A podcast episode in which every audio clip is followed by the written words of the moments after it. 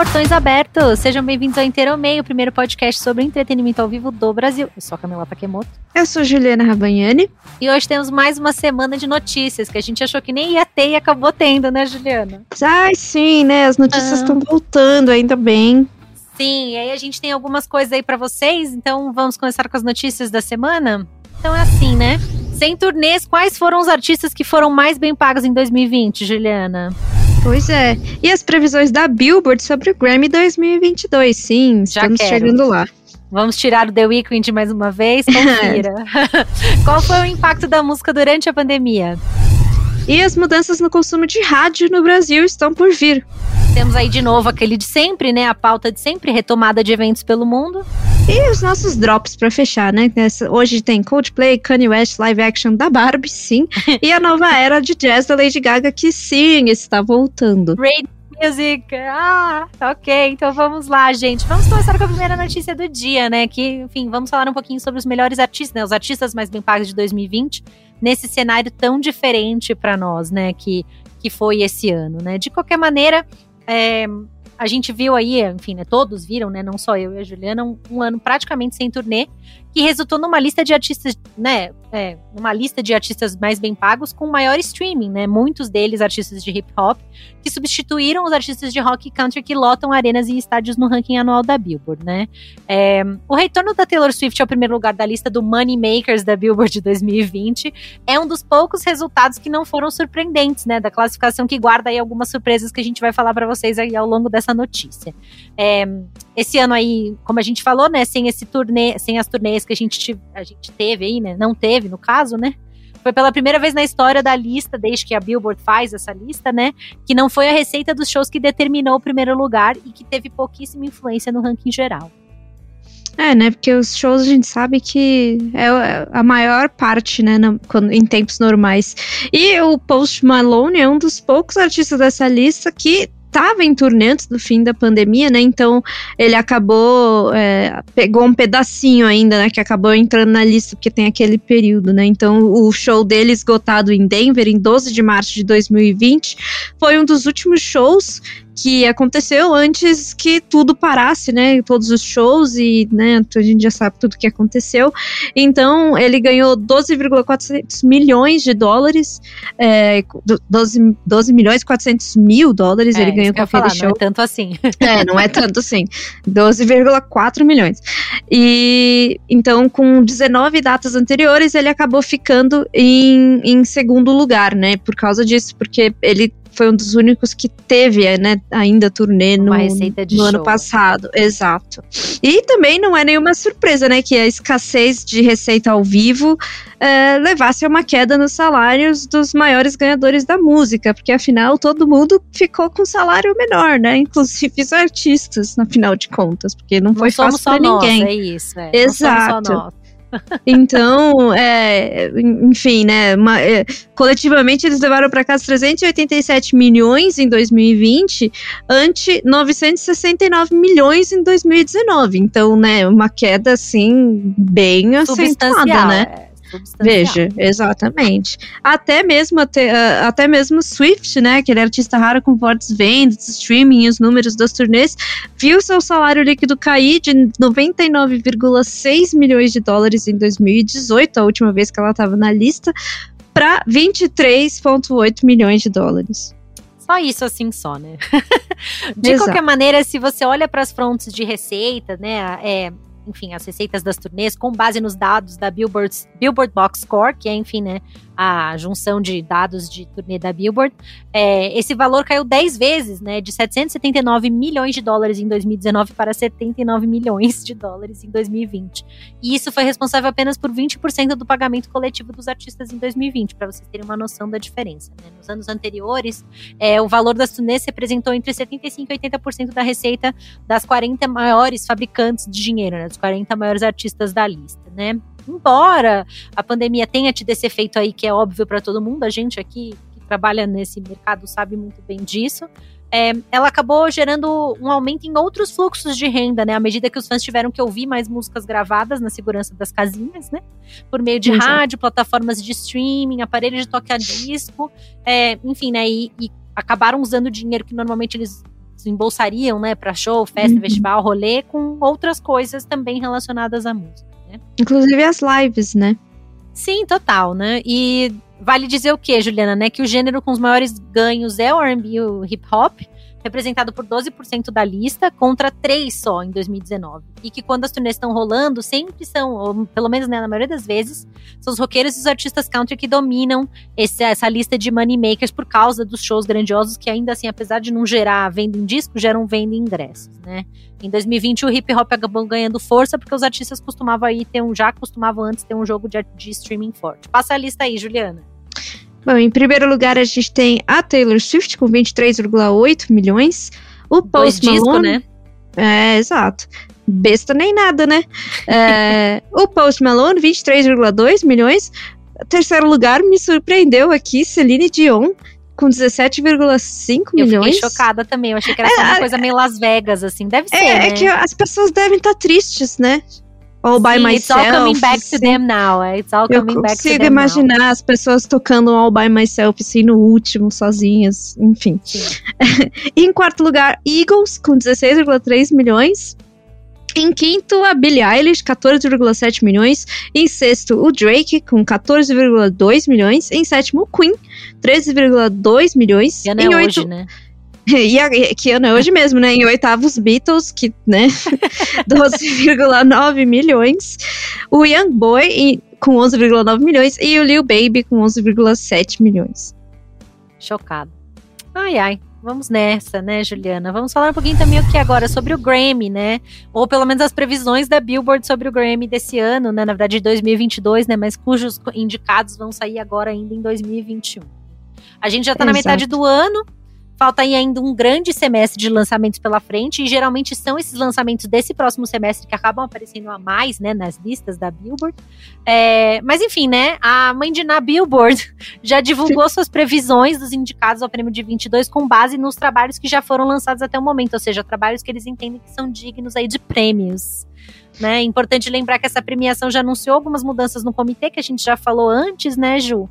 Uhum. É, enfim, para indicações na próxima edição, né? E que a partir dessa próxima edição, todas as categorias vão ser voltadas por todos os 11 mil membros da academia, o que antes não acontecia, né? Que acabava ficando num grupo restrito de 15 a 30 especialistas com identidades desconhecidas.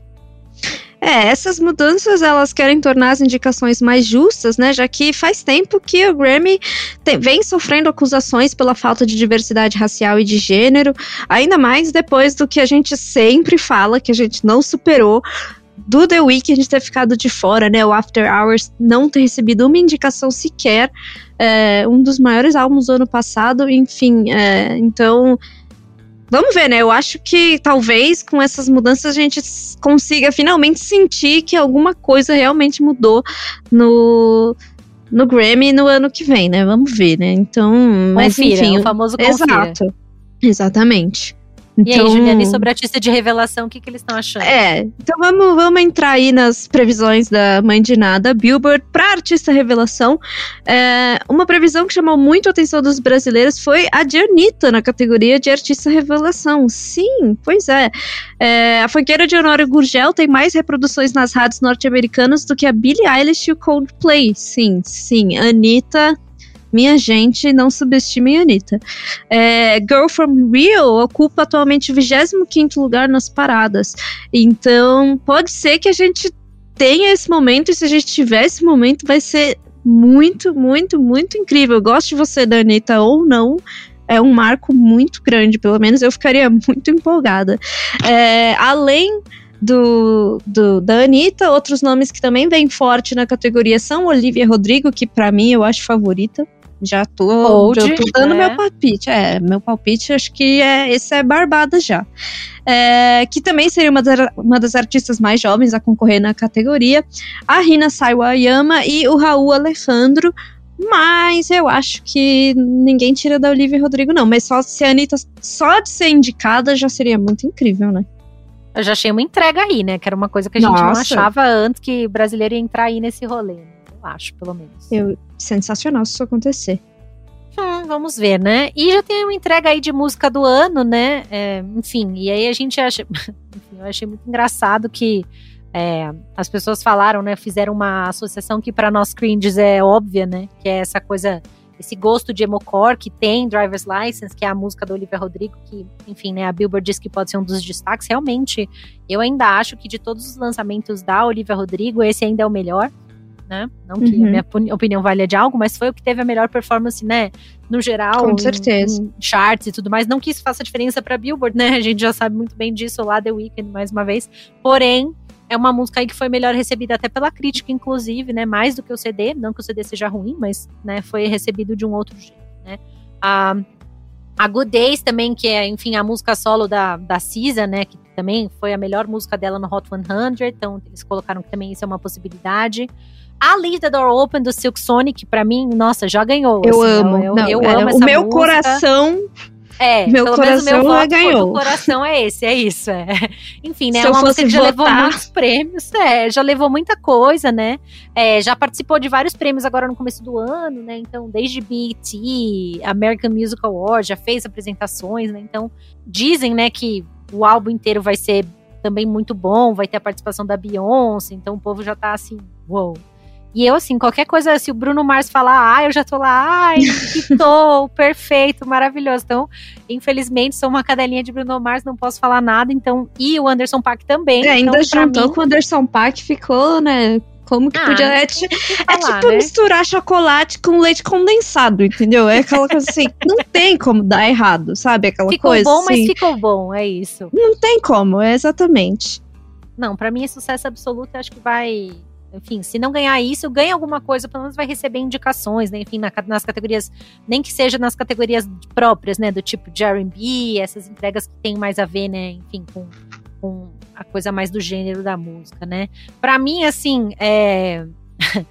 Tem aí, tem um pessoal falando de Levitating, né? Que é, seria aí o segundo prêmio da Dua Lipa na categoria, já que ela ganhou esse ano por Don't Start Now. Eu já acho meio forçado, é um disco, é uma música Sim. do mesmo álbum, acho que é um pouco improvável. E tem também acho Monteiro, né? Passou, é, né? É, acho que já deu essa era, acho que já podemos pensar em numa próxima, né? E, e também tem na lista da, da Billboard o Monteiro, né, do Little Nas X, que pra mim é tudo, Telepatia da Kaliushis, Butter do BTS e Up da Cardi B. É, eu acho. Eu, eu, Monteiro, eu acho que poderia entrar, mas eu acho que vai acabar não entrando porque vai ficar muito para trás, no sentido de. Lançou muito tempo antes, e a, a Grammy às vezes acaba esquecendo umas coisas, assim. Butter, Sim. acho que pode, mas não sei, porque o Grammy, né, normalmente não coloca, né? Mas. É, às vezes vai em canção pop, vai numa outra é, coisa que é mais coisa, popular, grupo, né? né? É, grupo, é. Mas eu não sei. Também. Agora que mudou o critério, pode ser. Não, mas eu não, não, não sei. Não, não tá nos. Não, não, se entrasse, acho que seria uma surpresa, assim, para mim. Mas vamos falar de álbum do ano, então. Uhum. É, o Grammy recebeu 1.225 inscrições de álbum para a principal categoria da premiação, porque a gente já falou isso antes, né? as pessoas, as gravadoras, elas precisam inscrever o álbum, né? É o famoso concorrer. for your consideration, né? É Depois isso. É... aí para ver os anúncios como Exato. é que aparece. Exatamente. Não é, não é aleatório, não são eles que escolhem. Você vai lá e diz: Ó, oh, escuta meu álbum e considera aí para votar. É, enfim, então nos critérios anteriores, 20 desses 1.200 e tantos álbuns eram escolhidos para serem votados, e assim escolherem oito para indicação. Então eram tipo 20, igual no Oscar, né? Tipo, entra 20 para ficar oito no final. E, que, e aí era isso que acontecia, né? Era eleito pelaquela alta cúpula, que ninguém sabe quem é, que todo mundo fala que eles são meio, né? Não tem diversidade, que eles não votam direito. Mas, a partir desse ano, essa pré-seleção morreu. Não vai ter mais, não acabou. Então, sendo assim, a gente pode esperar uma indicação certa da Billie Eilish por Happier Than Ever. É, o álbum só vai sair no fim desse mês, né? Não saiu ainda. Mas parece que, assim, é, era meio queridinha, né? Então acho que, acho que provavelmente vai acabar vai acabar caindo lá, né? É, se for o caso, a cantora vai se tornar a primeira a ter os dois primeiros álbuns de estúdios indicados a essa categoria. A outra única pessoa que conseguiu isso foi a Lady Gaga 10 anos atrás, mas também, né, com os dois álbuns seguidos que ela lançou, era difícil não entrar, né? eu sou suspeita para falar? Sou. Sei. Mas, enfim. É. o o sour da Olivia. Exato. O sour da Olivia Rodrigo que a gente estava falando, né? É, claramente é um fortíssimo candidato, né? Depois de ficar três semanas no topo da Billboard, se tornar o primeiro álbum de estreia a ter dois singles estreando em primeiro lugar no Hot 100. A, a menina chegou destruindo tudo.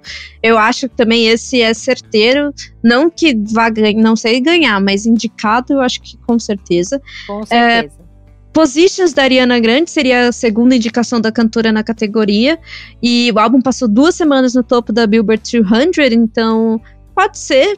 Eu não sei. Eu não tenho muita certeza sobre Positions, mas talvez. Os álbuns ainda não lançados do Lil Nas X e da Lorde também já deram as caras na lista. Eu acho que esses têm, dependendo do que vier, eu acho que tem potencial para vir coisa muito boa pode ser que entre, né? Lil Nas X sempre vem com coisa muito boa e a Lorde também. E quem também pode concorrer é o Justice, do Justin Bieber, o Planet Her, da Doja Cat, o Medicine at Midnight, do Foo Fighters e algum dos últimos lançamentos da Taylor Swift. É, sempre tem Taylor Swift, gente, então com certeza vai ter.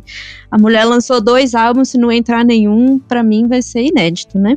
Ah, mas já também consideraram no outro. Ai, não sei, assim, é que nem a estrada do Alipa, assim, gente, também deixa um pouco pros outros, né? Ou então faz outro, sabe? Assim, Exatamente. É, mas do jeito que ela é, daqui a pouco vem um Deve terceiro fazer, nada, pode né? até fazer, exato, pode. Até porque tá em casa fazendo nada, né? Então, Exatamente. é, pode ser que sim. Né? Mas enfim, vamos acompanhar.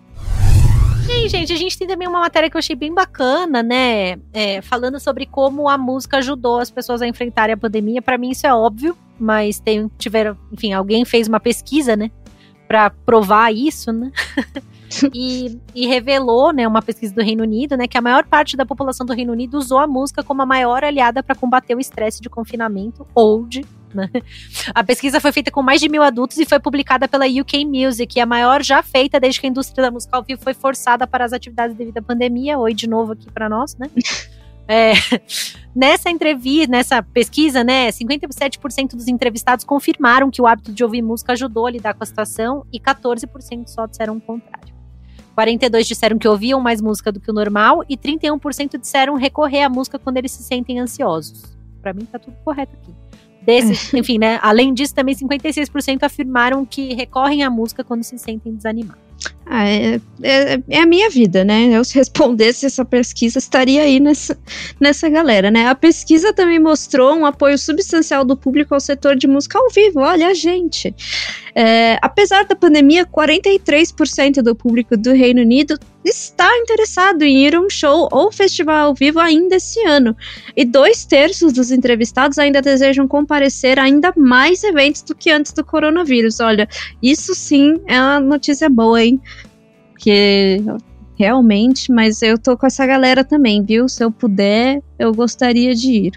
E 38% dos jovens de 18 a 24 anos dizem que ir a um festival de música ou show é uma das prioridades pós-pandemia. A minha também, gente. Então, tô, tô aí.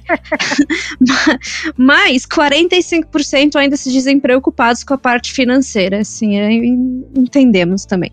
É, ainda segundo a pesquisa, com o apoio certo, a música pode continuar a desempenhar um papel vital na melhoria da saúde e do bem-estar das pessoas nos próximos meses, no processo de recuperação. E é o que a gente espera, né? A gente conseguir retomar as coisas com segurança e voltar àquela sensação boa que é ir no, no show do artista que você gosta, um festival que é eu amo, né? Não posso mais suspeita que eu para falar, não sei, né? Mas enfim. E é aquela coisa, né? Temos aí também uma notícia que para mim é o, é o famoso Old também, né? Que foi uma pesquisa realizada pela Cantar Bop Media, né? É, na verdade, enfim, né? O lançamento da Cantar Bop Media, é, que é o Extended Radio, né? Pensando no quê? Que as, nas rádios no dia de hoje, né? Que não é apenas, enfim, né? Um aparelho de som, uma coisa que você escutava no carro e levava para todos os lugares é, enfim, né, atualização de notícias. Hoje o consumo de rádio é muito diferente. A tecnologia fez com que o rádio se tornasse, enfim, né, uma coisa bem digital, com pessoas tendo aplicativos para escutar, né? E, e, e, rádios que se deram bem foram aquelas que se adaptaram ao ritmo de seus ouvintes, né? Ritmos digitais, obviamente. Então, é, pensando nesse novo formato de consumo, a Cantaribop Media anunciou o Extended Radio, que é uma ferramenta, né, da Cantaribop que vai possibilitar a análise da audiência dessas emissoras ao vivo, no AM, no FM e também online, para facilitar a visualização do comportamento desses ouvintes, que era uma coisa que antes não dava para fazer. Né? É possível analisar a partir dessa ferramenta os dados do consumo tradicional e digital dessas emissoras em uma única plataforma, que vai dar, enfim, né, para os anunciantes, para os veículos, o número total de ouvintes e também o tempo médio de consumo por faixa, claro, né, além de avaliar desempenho da concorrência, que também é muito importante. É, esses dados de audiência vão ser coletados pela Canteribop Media e os dados de streaming vão ter aí uma parceria é, da Canteribop com a Tri, é, Triton Digital e a NextDial, que são empresas especializadas em aferição de áudio digital. É, a empresa ainda implica que o rádio vem acompanhando a evolução do consumo de mídia do brasileiro há décadas, né? O rádio não morreu, né? O rádio tá aí, tá, e vem e segue, segue vivo. Tá Se mudando, a atenção né? do, é, tá mudando, mas ele não é uma coisa que, né, morreu completamente, tipo fita cassete, sei lá, que não existe mais, é, de vídeo. É, se a atenção do consumidor está cada vez mais fragmentada em tantas mídias, é, é, preciso entender os pontos fortes do conteúdo de áudio em seus diferentes formatos e aproveitar as oportunidades para valorizar os espaços publicitários no meio. O Extended Radio vai facilitar a compreensão desses dados com análise integrada de um consumo que já é multimídia, né? Porque muita gente acaba ouvindo rádio no celular ou, enfim, em outros lugares. Então, acho, acho super bacana essa iniciativa, assim, porque eu, eu sou uma pessoa que eu, eu sou fã de rádio, eu gosto de rádio até hoje. Sou cringe no que eu posso fazer. eu não escuto mais rádio, eu confesso assim que eu não sou uma dessas pessoas, mas é, mas é aquela coisa, né? O famoso. De qualquer maneira, vamos acompanhar, né? Eu acho que. É, eu acho que tem também, eu acho que tem o seu espaço, eu acho que ainda é uma fonte importante de mensuração é, para análise de comportamento de consumo, né? Entender, enfim, o que as pessoas estão é, entendendo como interessante, tanto que até hoje para Billboard a tocar a música na rádio, por exemplo, é um dos itens que mais conta pontos, né? Para a categoria, né, de Hot 100 e tal. Então, é, acho que é válido a gente ter essa situação sim. Mas enfim, Juliana, vamos falar um pouquinho dos eventos pelo mundo, que é a parte que eu gosto, né? Que é dar aquela alegria, né? Aquela falsa alegria de que estamos quase lá. Afinal de contas, eu já estou vacinada, né? Pelo menos metade. Você já está vacinada 100%. Ai, sim. Né? né? Quero já o quê? Já estou com a minha roupinha de ir, como diz você. Sim. E aí, vamos começar para os Estados Unidos, né? Que, enfim, é uma, enfim, sempre acaba sendo lá o primeiro, né? Porque tem vacina na esquina, né? Dá pra ir no Walgreens tomar vacina, no, na CVS. Então, Todo mundo pode né? tomar. Triste. Exato. Aqui você quiser, dá pra escolher. Tem tudo lá. Enfim, né? De qualquer maneira, brincadeiras à parte, por conta, enfim, né, das, das políticas que foram lançadas aí depois dos, né, da, da, liberação de algumas coisas, é, os casos de Covid-19 têm aumentado em todo os Estados Unidos por conta, né, enfim, de dois meses aí de uma liberação no, do CDC, né, que é o Centro de Controle e Prevenção de Doenças, que mudou as diretrizes de uso de máscara facial em maio para que as pessoas totalmente vacinadas não precisassem mais usar as máscaras.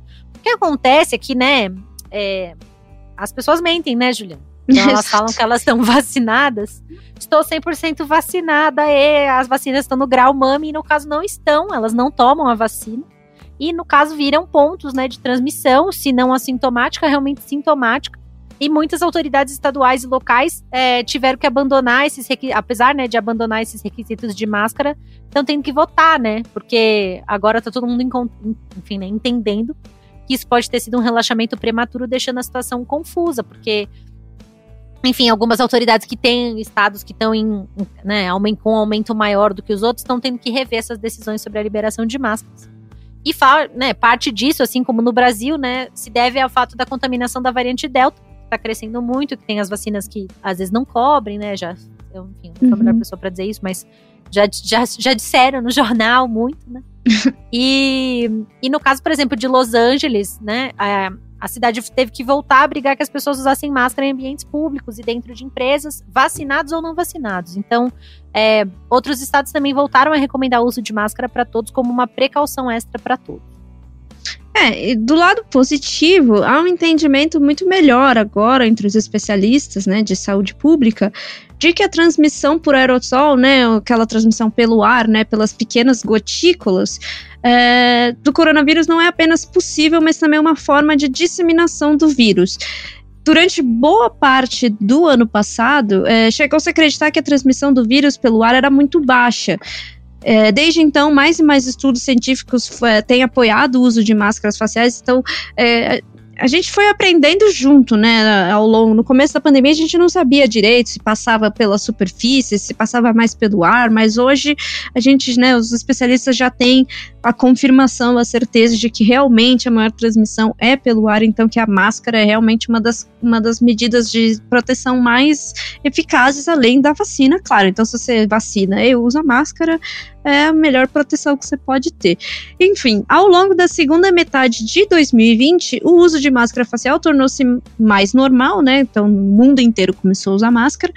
E, juntamente com as vacinas de distanciamento social, provavelmente impediu que o final de 2020 e o início de 2021 fossem ainda piores nos Estados Unidos. Então, teve uma redução mesmo bem acentuada de casos lá no fim do ano e no começo desse ano, né?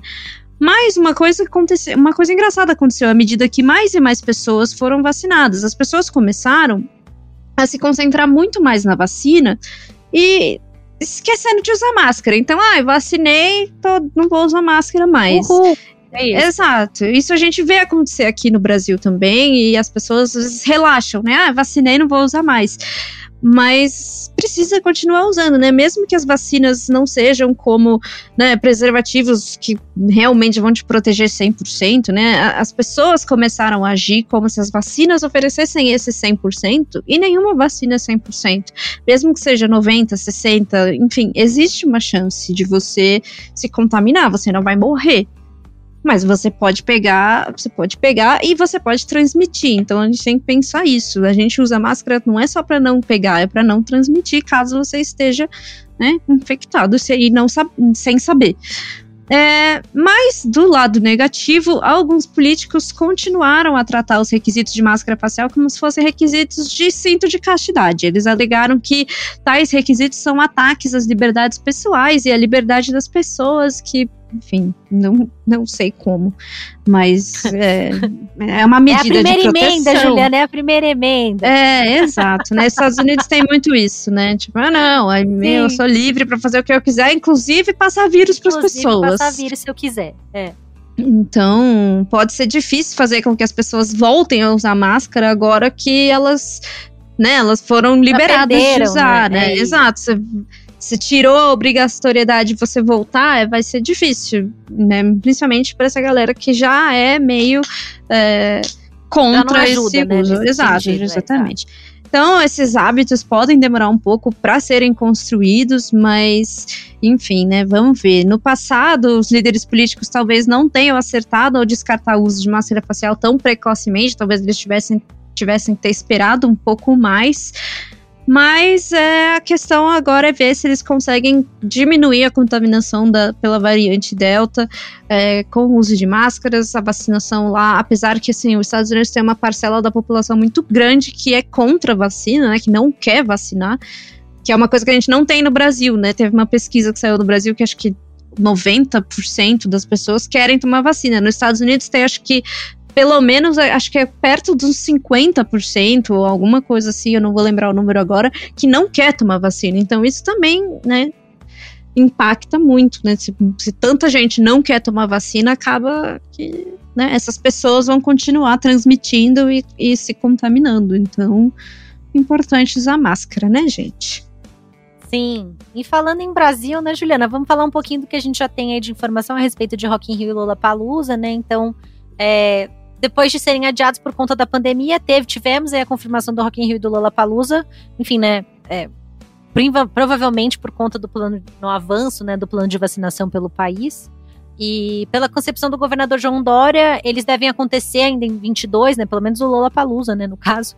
E esse pensamento se baseia na perspectiva positiva da melhora da vacinação até outubro. É, por enquanto, o Lola está marcado para março de 22 e já tem aí algumas alterações no line-up dizem, né, que o Guns N' Roses pode ser substituído e o Travis Scott segue confirmado, né? Já no Rock in Rio, a gente já se sabe aí, pelo menos disse que tem, a gente já tem aí a confirmação de Coldplay, Queen, Iron Maiden, Post Malone, Avril Lavigne e Justin Bieber, mas nada é efetivamente confirmado, porque não saiu, né, enfim, nenhuma revista, são só especulações de mercado.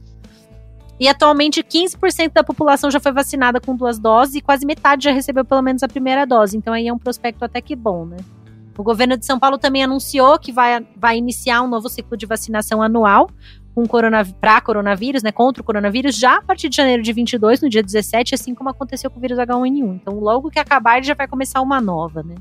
O secretário de Saúde também explicou que não há um estudo que comprove a necessidade de uma terceira dose, mas que ela vai funcionar como um reforço para que haja certeza de que haverão doses aí todos, o todos os anos para continuar protegendo a população do vírus e que o esforço agora é para garantir que as doses da população acima de 18 anos, é, enfim, né, sejam entregues e finalizadas ainda aí até o final de agosto. Estou, estou empolgada, Juliana. Eu tô, eu fiquei muito empolgada quando o prefeito aqui de São Paulo falou que na sexta que vem a perspectiva é que a gente bata a meta de 80% da população vacinada, né? E que aí as coisas vão começar a voltar. E eu fiquei assim meio chocada, porque eu não, não tava com noção de que estava tão rápido assim aqui em São Paulo. Então a gente já vai ter aquela meta de 80%, ainda que com a primeira dose, mas já é alguma coisa, é quase a população inteira, né? Então fiquei feliz assim com a notícia. Sim. É Sim. bom, é bom pra gente. E aí, né, aproveitando, vamos falar da Expo Retomada, que a gente comentou, né, no, no, Uh, nos episódios anteriores que a gente estava falando dos eventos teste que iam ter aqui no Brasil, e a Expo Retomada ia ser um dos primeiros, né? Na verdade, é o primeiro dos 30 eventos teste que foram né, anunciados pelo governo do estado de São Paulo. Ele é o único na modalidade de feira de negócios, né? E está acontecendo no Santos Convention Center, né? Em Santos, obviamente. E recebeu 846 visitantes no primeiro dia. É, começou agora essa semana, não tenho certeza foi na segunda ou na terça, acho que foi na terça. É, e aí a gente, é, o evento seguiu todos aqueles protocolos, né? Então todo mundo, todos os frequentadores foram testados antes de entrar no evento, né? Então precisava apresentar o teste negativo para COVID. É, além da testagem em massa, o evento exigiu, obviamente, o uso de máscaras. O acesso foi feito por catracas eletrônicas, sem intervenção humana, então, né, não, não tinha ninguém pegando ingresso, nem nada, nenhum tipo de contato. E os corredores foram construídos, né, foram feitos mais largos para respeitar o, o, o, distanciamento. A feira contou com 50 expositores que apresentaram uma série de produtos e serviços. As feiras de negócio movimento movimentam 50 macro segmentos econômicos do país. Somente na cidade de São Paulo, a movimentação do setor costumava ser de 16,3 bilhões de reais por ano antes da pandemia. Aqui em São Paulo a gente sabe, né, é muito grande, né, é muito forte esse, uh, o setor de feiras e né? Toda hora tem feira aqui em São Paulo Total. de tudo. As pessoas, é, as pessoas nem sabem, nem tem noção da quantidade de feiras que tem em São Paulo, mas tem feira de tudo que você possa possivelmente imaginar tem feira em São Paulo.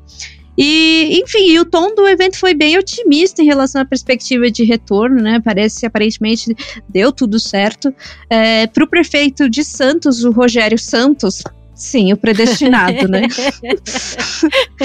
o predestinado Rogério Ops. Santos, prefeito de Santos. A Expo Retomada é mais do que um evento. Ele falou, abre aspas, que é uma grande etapa que vencemos com muito trabalho, o reconhecimento de muito esforço. Então é uma é um bom, uma boa notícia, né? Que aos poucos as coisas parecem que estão começando a se encaminhar, né? Sim. Temos notícias não tão boas do Reino Unido, né, Juliana? Porque o show teste do Glastonbury, que foi anunciado para setembro, não vai mais acontecer. Enquanto aí o evento principal de cinco dias foi cancelado pelo segundo ano consecutivo agora em janeiro, os organizadores do Glastonbury enviaram um pedido para hospedar dois dias de shows ao vivo em 2021 para abrir caminho para um show um tanto quanto limitado em setembro. Mas a organização comunicou agora essa semana que os planos foram cancelados por uma série de razões. Eu amo essas explicações assim, tipo, porque eu quis. Para se concentrarem no acampamento do festival, né? Assim, no planejamento do outro festival, né? É, esse, esse acampamento se chama Worthy Pastures, que é uma fazenda que vai ser aberta apenas como um local de acampamento público durante o verão. E num comunicado, o Glastonbury disse, abre aspas, né, sem nenhum festival ocorrendo em Worthy Farm pelo segundo ano consecutivo em 21, a gente tem o prazer de convidar os campistas por apenas um ano para vivenciar a fazenda de uma maneira que você nunca pôde antes, fecha aspas. Então vamos ver, né? Mas eu não sei Isso. se é a minha vibe, porque se eu, eu só vou me, eu só faria um rolê desse de acampar se eu fosse ganhar alguma coisa com isso. Acampar só por acampar? Ah, não, ah, não, Deus, muito obrigada. Gente. Eu assim, já assim, muito velha para isso, Juliana. Não eu adoro obrigada. festival, eu amo festival e eu assim, eu, eu gosto de ir, eu iria em todos, gost... ainda é uma meta da minha vida ir na, nos maiores festivais do mundo, mas assim, ficando em hotel, porque ou num Airbnb, porque assim, eu não tenho mais condição de banheiro compartilhado, é, saco de dormir, não, isso daí para mim não dá não. Mas tudo bem. Ah, não, não dá mais não, Ju. Não, não dá. Isso é para quando você tá com 18 para 20 anos, aí até que vai, mas hoje não. Hoje, para mim, eu prefiro uma casinha já, enfim. É, vamos falar do Japão, né? A situação da pandemia no Japão e na Coreia do Sul são assustadoramente semelhantes no momento, né? A gente teve um aumento repentino nas infecções centradas na variante Delta do coronavírus e uma queda nas taxas de vacinação devido à falta de doses. Em julho, Seul implementou medidas mais duras de distanciamento social, colocando um freio no retorno à normalidade para as indústrias de shows e artes cênicas, que são geralmente né, muito prósperas na cidade. A gente fala muito né, de Coreia aqui, então vocês já uhum. sabem disso. Tinham liberado é... eventos para 4 mil pessoas, já era. Tinha, Exatamente. mas acabou. É, aí a Olimpíada agora, né, em Tóquio também, já a gente tá com vários casos também já na Vila Olímpica, né, então, enfim, então tá, tá complicada a situação, né. O Rock in Japan Festival foi cancelado novamente, ele é o maior festival de música de, do verão, de verão do Japão, e foi cancelado de novo, né, pelo segundo ano consecutivo. O festival estava programado para acontecer em meados de agosto, por cinco dias, distribuídos em dois fins de semana em Hatatinaka, que é uma, que é uma cidade que fica a cerca de duas horas ao norte de Tóquio. Uma associação de médicos da prefeitura da cidade enviou uma carta aos organizadores do festival pedindo que cancelassem o evento, o evento, dizendo que as infecções estavam novamente aumentando e que apenas uma porcentagem muito pequena da população e da produção do evento já tinham sido vacinados até o momento. Então, eles, se os organizadores decidissem prosseguir com o festival, os médicos pediam que eles aplicassem contramedidas para prevenir a transmissão do vírus, incluindo controlar o comportamento do público. É, o festival já tinha limitado os ingressos disponíveis à metade do número normal, né, com cerca de 20 mil vendidos por dia até agora. E restringir ainda mais o número seria muito difícil, né? Porque a gente sabe que, que a conta, não fecha, né? É. A gente, se pensar, reduz o público e tudo bem, não, a, a conta não tem como fechar. É, além disso, controlar o comportamento, né, entre aspas, que foi o termo que eles usaram, né, para falar sobre isso, também seria muito difícil é, fora do recinto do festival. Então, é, o Rocking On decidiu cancelar o festival por completo, porque não tem como a gente seguir. Né? Sim, não tem como. Mas ah, a gente vai, tem que, enfim, né? Tem que encerrar de uma vez, né? Eu falo, né, o povo também fica querendo abrir, abrir, aí abre médio, aí fica doente, aí não abre, aí tem que fechar de novo. Então, fecha de uma vez, toma o negócio, Exato. resolve, acaba e vai. Exatamente. Nessa, né? Vamos de drops da semana então, Juliana. Vamos começar com o primeiro de todos, né? Um dropzinho assim básico, que é o quê? O Coldplay, sim, o Coldplay anunciou o lançamento do nono álbum de estúdio chamado Music of the Spheres, que chega dia 15 de outubro. Temos boatos, obviamente, que tem uma participação do BTS, boatos é, praticamente confirmados, porque na, na, na, Deep Web das Army tem até a versão da música já, então assim. Vazou já, né? Já vazou, é isso. Então tem sim. Tem sim. Tem, tem sim. Quem quiser, procura aí na Deep Web. É, é a, gente não, vai, vai mandar links, tá. porque, pelo amor de Deus, não. É, mas tem sim. Mas é, que não tem, me processem, tem. por favor, mas tem sim. E é, tem sim, eu vou, vou, vou deixar por isso mesmo. Tem sim, procurem lá.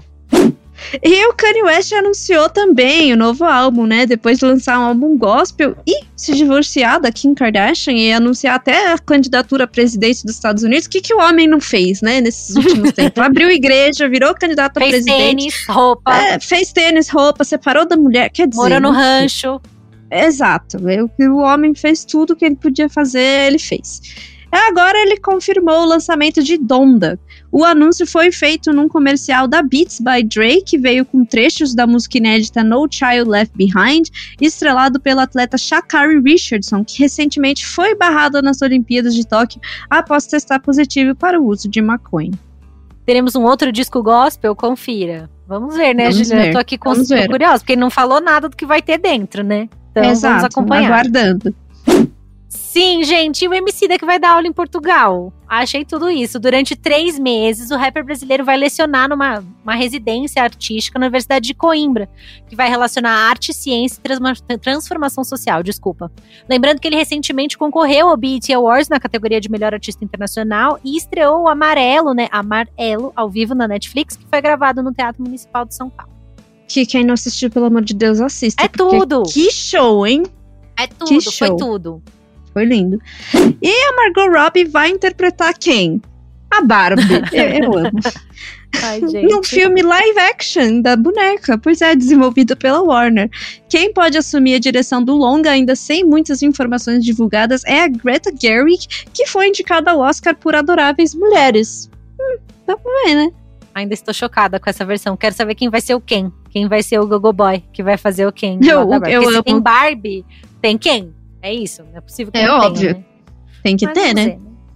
E, gente, aí pra variar, né, Tata Werneck vai apresentar o Prêmio Multishow 2021, dessa vez ao lado da Isa, que vai substituir o Paulo Gustavo, por motivos óbvios, né, gente, infelizmente, que apre apresentou a premiação até a última edição no ano passado. O evento vai rolar dia 8 de dezembro e já tem participações confirmadas da Xuxa e da Juliette. Amo. E a Laura Pausini vai estrelar um filme do Amazon Studios sobre sua relação com o cinema.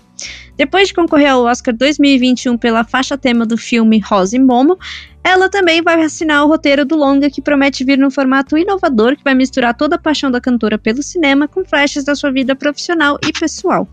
Uma coisa meio autobiográfica, né? Mas eu não entendi muito bem. Vamos acompanhar. Vamos ver. Eu fiquei um pouco confusa. É. Gente, a MTV anunciou sim o retorno do MTV Cribs. Eu, nem tô amo! acreditando. Eu amo, eu amo. O programa que, enfim, né, vocês não conhecem, provavelmente, quem não conhece, mas enfim, conheça, porque fez um, né, um programa que fez muito sucesso nos anos 2000, que mostrava a Casa das Celebridades e volta dia 11 de agosto. E entre os atletas, cantores e influenciadores digitais já confirmados para a nova temporada, é, a gente já tem o quê? T-Nash, Ashley Simpson, Big Sean, Martha Stewart, meu Deus, a Martha Stewart. Eu amo a Martha Ricky Stewart, ex-presidiária. Sim. É, Eu, eu queria muito que o Snoop Dogg tivesse lá no dia, assim, que pra mim essa é a amizade mais improvável que existe Sim. na face da Terra. O Ricky Ross e a Snooki, né, da Jersey Shore. E a Lady Gaga vai dar início a mais uma era de jazz ao lado de Tony Bennett. Sim, a Gaga do Jazz voltou. O segundo álbum da dupla já está confirmado, assim como shows em Las Vegas, claro, nos dias Claro. 3 e 5 de agosto, dando início às comemorações de 95 anos do Tony Bennett. E uma reportagem sobre o Alzheimer de Bennett, que ele tem Alzheimer, eh, confirmaram também um documentário sobre as sessões de gravação do álbum, ainda sem data de lançamento. Já estou ansiosa? Já estou. Porque eu Ai, gosto da. Gaga do Jazz. Ai, gente, foi uma das coisas mais legais que eu já fiz na vida foi ver um show do Tony Bennett. Vocês deviam fazer isso se for possível. É muito legal. Nossa, eu E queria fica- muito nesse show. Eu fui na comemoração de 90 anos dele no Royal Royal Albert Hall. Albert Hall. Sim. E ele faz duas horas de show em pé, cara. 90 anos ele de pé. Melhor Agora que eu 95 eu já já tá. não sei. Exato, eu não ia querer ficar duas horas em pé. Ele fez duas horas de show em pé. Tem um copinho de uísque em cima do piano. E é assim que a gente leva a vida, né? Podia ser pior. 90 anos com Alzheimer, putz, até que tá bom, né? Quando começar Tá a doer, ele vai ótimo. esquecer. Tá ótimo. Então vamos Exato. nessa. E, gente, é mais fácil fazer medicina na USP do que entrar pro BBB 22. Que beleza. Com o fim das inscrições para a próxima edição, o programa atingiu 100 mil candidatos para as 10 vagas disponíveis, porque as outras 10 eles escolhem, né? Depois É. do sucesso das últimas edições, a concorrência ficou muito alta. E, de acordo com a FUVEST, o curso de medicina da USP foi o mais concorrido, com 154 candidatos por vaga, o que torna a entrada para o BBB seis vezes mais difícil. Vamos Que conferir. beleza, hein, gente? Olha só, mais fácil fazer medicina, hein? É, e aí, pois é, e a HBO Max está preparando uma nova atração culinária no mesmo formato de Selena Plus Chef, com ninguém menos que ela, Sandy, eu amo.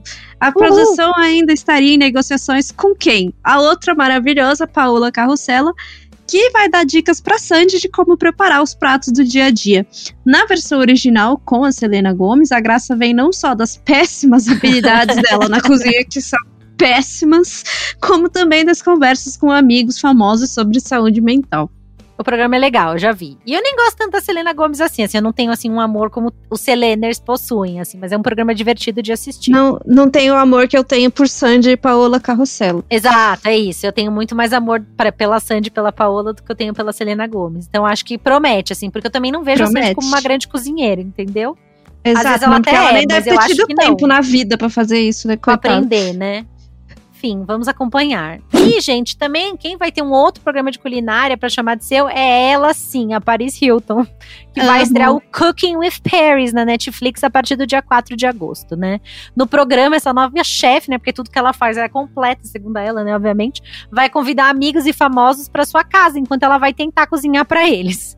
De acordo com a revista Variety, a Netflix disse que Paris vai abraçar, abre aspas, o seu lado recém-domesticado, fecha aspas, enquanto ela aprende a refogar, selar e saborear os seus pratos. Confira. Eu amo, eu Ai, vou assistir tudo. Vai ser tudo, é tipo a Simple Life versão culinária. Eu, eu vou assistir. lá Tudo que lança play. de programa de comida, eu assisto. Então, Eu também. Eu também. Estaremos lá as duas. E eh, eu espero que daqui umas duas edições aí a gente já possa falar mais do Masked Singer, que é outro Eu já também tô- que eu já tô aqui, ó. Uh, Cada comercial que passa, eu já fico assim. E essa pessoa? Quem é essa pessoa? quem é? Quem é essa eu já tô pessoa? assim. Eu já Eu quero ver se eles vão jeito. conseguir fazer tipo Hanson, sabe? Botar uma dupla de sertanejo dentro do Nossa, boneco. imagina, ia ser tudo. Pra mim é o meu sonho. Tem que fazer, porque ficou muito legal. Mas enfim, ah, isso entra pra uma outra conversa, né?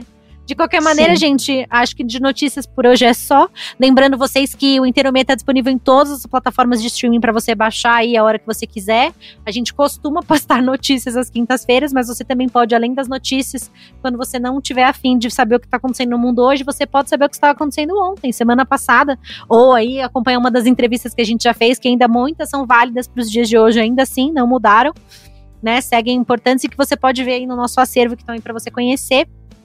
Lembrando também que você pode acompanhar o que está rolando também no mundo do entretenimento através do nosso blog, inteirameio.com, através das redes da Eventim Brasil, no Eventim Brasil é, no Facebook e no Instagram. E seguir a gente aí nessas plataformas todas, tipo Deezer, Spotify, Apple Podcasts, dar coraçãozinho, estrelinha, seguir, fazer tudo que tem que fazer aí, a gente agradece. E se quiser mandar alguma coisa para nós, como sempre, né, Juliana, inteirameio.eventim.com.br. E é isso. É isso, pessoal. Portões fechados. Muito obrigada, até semana que vem. E falamos, né, Juliana? Ainda de longe, mas quem sabe em breve de perto.